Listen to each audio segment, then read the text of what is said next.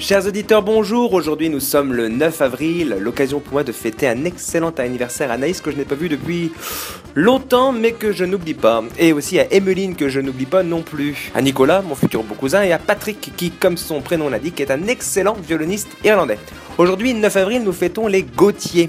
La légende dit que c'est le roi Salomon qui ordonna à un de ses espions d'aller quérir pour lui des nouvelles de sa femme. Une fois qu'il y fut, l'espion demanda ce qu'il devait faire et dans un texto assez expéditif, Salomon lui répondit Gauthier Bref, le 9 avril 2006 a changé la face du monde car c'est ce jour-là que Berlusconi s'est fait battre aux élections législatives, sauvant ainsi la nourriture d'Obélix. Alors, que se serait-il passé si l'oligarque italien avait encore une fois régné sur la péninsule romaine? Sans nul doute, étant donné qu'il fut passé de justesse, il aurait, comme son ami Vladimir, modifié la constitution pour rester en place à vie.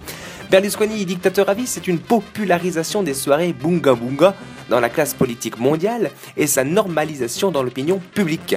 Du sexe avec excès par les politiques considéré comme normal par les électeurs, c'est pas d'affaire DSK. Pas d'affaire DSK, c'est DSK président. DSK président, c'est Hollande, pas président. Et donc l'inexistence de son surnom, Flamby.